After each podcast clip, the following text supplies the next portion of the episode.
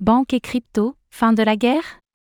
Podcast avec Jérémy Rosselli, DG France de N26. Après avoir semé la méfiance chez les banques, le Bitcoin, BTC, emprunte-t-il le chemin de la rédemption? Pire, n'est-il pas en train de séduire les principaux acteurs du secteur bancaire? La réponse en vidéo dans ce podcast avec Jérémy Rosselli, directeur général de la néobanque N26.